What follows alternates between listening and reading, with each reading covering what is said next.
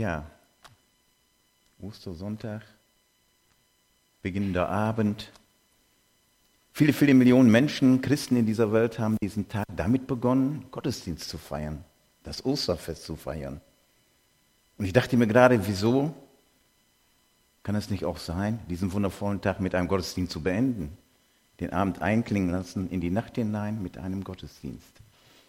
Hat doch auch was für sich. Und ja, es ist so.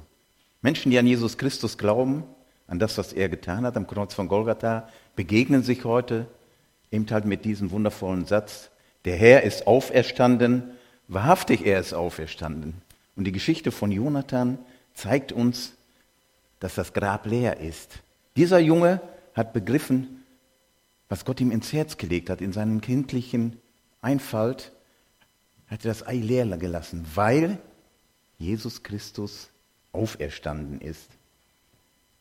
Und ich freue mich, dass ihr euch loseisen konntet von Familien, weil es ist ja auch ein Traditionstag. Viele Familien kommen zusammen, viele feiern, essen gut, trinken gut.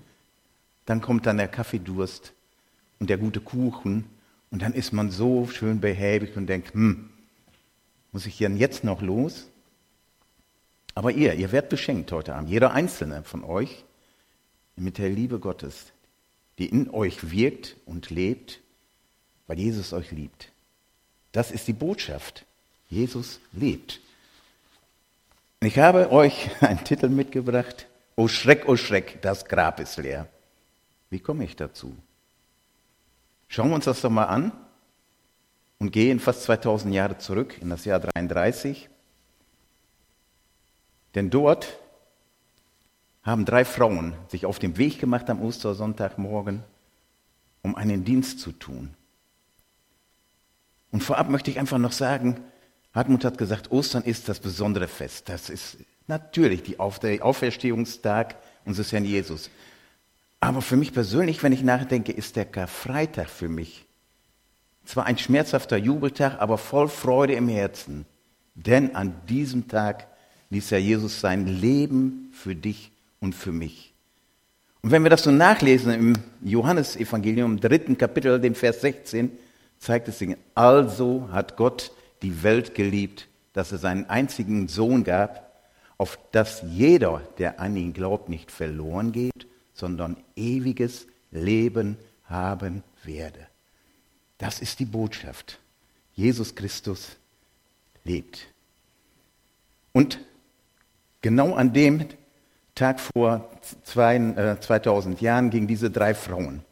Und ich lese das mal aus dem Markus-Evangelium, Kap Kapitel 16, die Verse 1 bis 8. Da steht nämlich Folgendes. Am Abend, als der Sabbat vorbei war, kaufte Maria aus Magdala und Maria, die Mutter von Jakobus, und Salome wohlriechende Öle um den Toten damit zu salben. Und ganz früh, am Sonntagmorgen, als die Sonne gerade aufging, kamen sie zum Grabe. Unterwegs hatten sie noch zueinander gesagt, wer wird uns denn den schweren Stein vom Grabeingang wegrollen? Denn der Stein war sehr groß. Aber als sie hinsahen, bemerkten sie, dass er schon weggerollt worden war. Sie gingen in die Grabkammer hinein und sahen dort auf der rechten Seite einen jungen Mann im weißen Gewand sitzen. Sie erschraken. Er aber sagte zu ihnen, habt keine Angst. Ihr sucht Jesus aus Nazareth, der ans Kreuz genagelt wurde. Er ist nicht hier. Gott hat ihn vom Tod auferweckt. Hier seht ihr die Stelle, wo sie ihn hingelegt hatten. Und nun geht und sagt es seinen Jüngern, vor allem Petrus, Erst geht euch nach Galiläa voraus. Dort werdet ihr ihn sehen, genau wie er es euch gesagt hat. Da verließen die Frauen die Grabkammer und flohen. Sie zitterten von Ersetzen und sagten niemand ein Wort. Solche Angst hatten sie. Irgendwie verständlich, denn diese drei Frauen, sie kommen zum Grab wo all ihre Hoffnung liegt. Sie finden das Grab leer. Was für eine Aufregung, was für eine Unruhe. Jesus ist nicht hier, das Grab ist leer und Jesus ist weg. Im Johannesevangelium steht es etwas anders. Im Kapitel 20, ich lese das mal ab Vers 1, wird es wie folgt beschrieben. Am ersten Tag der Woche kam Maria Magdalena früh, als es noch finster war, zum Grab und siehe, dass der Stein vom Grab weggenommen war. Da läuft sie und kommt zu Simon Petrus, zu dem anderen Jünger, den Jesus lieb hatte, und spricht zu ihnen, sie haben den Herrn weggenommen aus dem Grab und wir wissen nicht, wo sie ihn hingelegt haben. Da ging Petrus und der andere Jünger hinaus und sie kamen zum Grab. Es liefen aber die beiden miteinander und der andere Jünger lief voraus, schneller als Petrus und kam als erster zum Grab, schaute hinein und sieht die Leichentücher liegen. Er ging aber nicht hinein. Da kam Simon Petrus ihm nach und ging hinein in das Grab und siehe, die Leintücher liegen und das Schweißtuch, das auf dem Jesu Haupt gelegen hatte. Nicht bei den Leintüchern, sondern daneben, zusammengewickelt an einen besonderen Ort. Und da ging auch der andere Jünger hinein, der als erster zum Grab gekommen war, und sah und glaubte. Denn sie verstanden die Schrift noch nicht, dass er von den Toten auferstehen müsste. Da gingen die Jünger wieder zu den anderen zurück. Maria Magdalena aber stand draußen vor dem Grab und weinte. Und als sie nun weinte, beugte sie sich in das Grab hinein. Und siehe, zwei Engel in weißen Gewändern sitzen, einen zu den Häupten und den anderen zu den Füßen, wo der Leichnam Jesu gelegen hatte. Und die sprachen zu ihr, Frau, was weinst du? Sie spricht zu ihnen, sie haben meinen Herrn weggenommen. Und ich weiß nicht, wo sie ihn hingelegt haben. Und als sie das sagte, wandte sie sich um und sieht Jesus stehen und weiß es nicht, dass es Jesus ist. Spricht Jesus zu ihr, Frau, was weinst du? Wen suchst du? Sie meint, es sei der Gärtner und spricht zu ihm, Herr, hast du ihn holen lassen? Hast du ihn weggelegt? Spricht Jesus zu ihr, Maria. Da wandte sie sich um und spricht zu ihm auf Hebräisch, Rabuni. Das heißt, Meister. Spricht Jesus zu ihr, rühre mich nicht an, denn ich bin noch nicht aufgefahren zum Vater. Geh, geh hin zu meinen Brüdern und sage ihnen, ich fahre zu meinem Vater und eurem Vater, zu meinem Gott und eurem Gott. Maria Magdalena geht, verkündigt den Jüngern, ich habe den Herrn gesehen und was er zu ihr und sagte es ihnen, was er zu ihr gesagt hatte. Das sind zwei unterschiedliche Botschaften, die da von Markus und Johannes wiedergeschrieben wurden. Wichtig ist aber, Jesus ist auferstanden und das Grab ist leer. Das ist die zentrale Botschaft. Was aber geschieht jetzt am Ostermorgen und das aus der Sicht der drei Frauen? Sie gehen hin, um den Herrn Jesus einzubalsamieren, das nach Brauch und Sitte so üblich war. Und übrigens, diesen Liebesdienst hat schon jemand von diesen Frauen getan, zu Lebzeiten Jesu. Und das war, Jesus war von einem Pharisäer eingeladen worden zu einem Festmahl und da kam Maria Magdalena, kniete zu seinen Füßen nieder und benetzte mit ihren Tränen seine Füße trocknete sie mit, mit ihrem Haaren ab. Danach öffnete sie ein kleines Fläschchen mit kostbarem Öl und goss es über Jesu Füßen und der ganze Raum wurde erfüllt von diesem wohlriechenden Duft. Und aber nun, jetzt, zu diesem Zeitpunkt, steht sie vor Jesu Grab und sie sehen, dass der Stein vom Grab weggenommen ist. Und sie erleben etwas Unglaubliches. Das Grab ist leer. Sie stehen ratlos vor diesem Grab. Unfassbar. Sie hatten doch gesehen, wie sie ihn hineingelegt hatten. Und jetzt? Unbegreiflich, er ist fort. Was nun? Schauen wir auf unser Leben. Vielleicht ist es uns schon mal so wie diesen Frauen gegangen. Wir stehen an Gräber, oft unfassbar, unbegreiflich. Es tut weh und es schmerzt. Grabeserfahrungen haben wir alle schon einmal gehabt. bei einem Abschied von einem lieben, lieben Menschen. Und wie würden wir jetzt reagieren? Was würden wir sagen, wenn wir uns verabschieden wollten? Noch einmal in einer stillen Trauer hineingehen in die Friedhofskapelle und sind fassungslos, sprachlos, verwirrt. Wir sehen den Sarg nicht mehr. Was ist geschehen? Angst und Verzweiflung macht sich breit und man sucht verzweifelt nach einem Ansprechpartner. Und da, da sehen wir den Friedhofsgärtner. Mit zitternder Stimme fragen wir, was hast du ihm hingetan? Ich möchte mich nochmal verabschieden. Wo liegt er? Wo ist der Verstorbene? Wo hast du ihn hingestellt? Und auch diese Frage wurde von Maria Magdalena an den vermeintlichen Gärtner gestellt. Aber hier wissen wir, hier wissen wir, dass es Jesus ist, den sie fragt und auch erst gar nicht erkannt hatte. So ist das mit Gräber. Gräber gibt es auch im übertragenen Sinne in unserem Leben. In Gräber sind auch wir oft eingeschlossen, mitten im Leben. Es ist oft genug dunkel auf unserem Lebensweg. Ja, es ist, herrscht manchmal Grabestimmung. Ich denke, dass da jeder so seine Geschichte jetzt mal vor Augen hat. Gründe gibt es viele.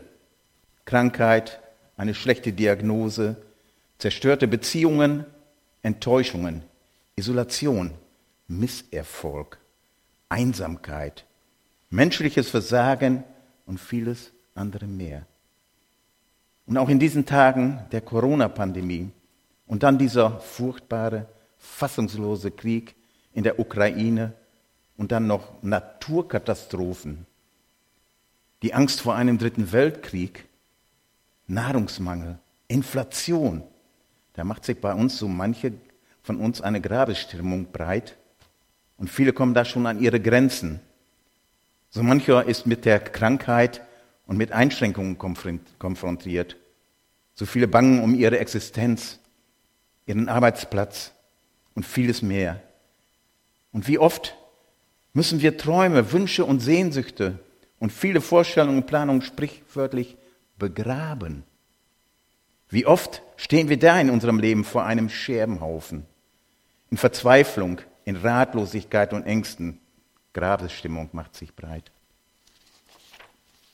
Und da haben wir doch manches so schön geplant und ausgedacht, hatten so schöne Vorstellungen und Ideen und müssen diese gleichsam begraben. Ja, wie vieles haben wir in unserem Leben schon begraben müssen, ihr Lieben. Doch genau, genau da fängt doch Ostern an, was wir jetzt heute Abend feiern.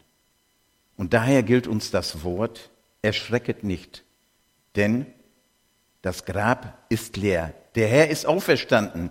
Christus ist auferstanden. Aus dem Grab und er lebt. Er hat uns, er hat dir und mir neues Leben bleibendes Leben, Leben in Fülle geschenkt. Sein Licht leuchtet in der Dunkelheit und an den Abgründen des Lebens. Nicht Scheitern, Resignation, Verzweiflung haben das letzte Wort, sondern die Lebensmacht Gottes, die uns geschenkt, die er uns geschenkt hat durch die Auferstehung seines Sohnes Jesus Christus. Und hinter all der Dunkelheit leuchtet das Licht der Hoffnung, der Zuversicht. Ostern, Ostern ist neues Leben. Ja, das, das ist unser Glaube, unser Osterglaube. Das Leben und das Licht Gottes ist am stärksten. Gerade da, wo wir Menschen in Hilflosigkeit, Verzweiflung, in Angst und Niedergeschlagenheit gefangen sind.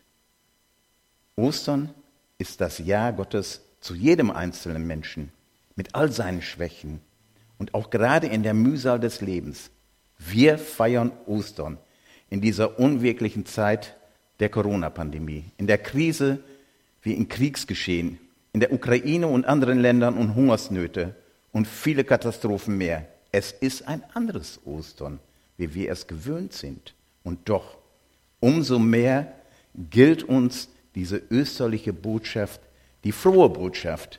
Hab keine Angst. Der Herr ist auferstanden. Das ist der Kern dieser Osterbotschaft. Christus ist auferstanden. Aus dem Grab er lebt. Er hat drei Tage im Grab gelegen und durch die Auferstehung das Grab zu einem Zeichen der Hoffnung gemacht. Heute feiern wir das Fest des Lebens, des Lichts und der Hoffnung. Gerade am Fest der Auferstehung reißt er uns hinweg von den Gräbern unseres Lebens und ruft uns zu, ich bin ja bei euch, ich bin ja bei dir.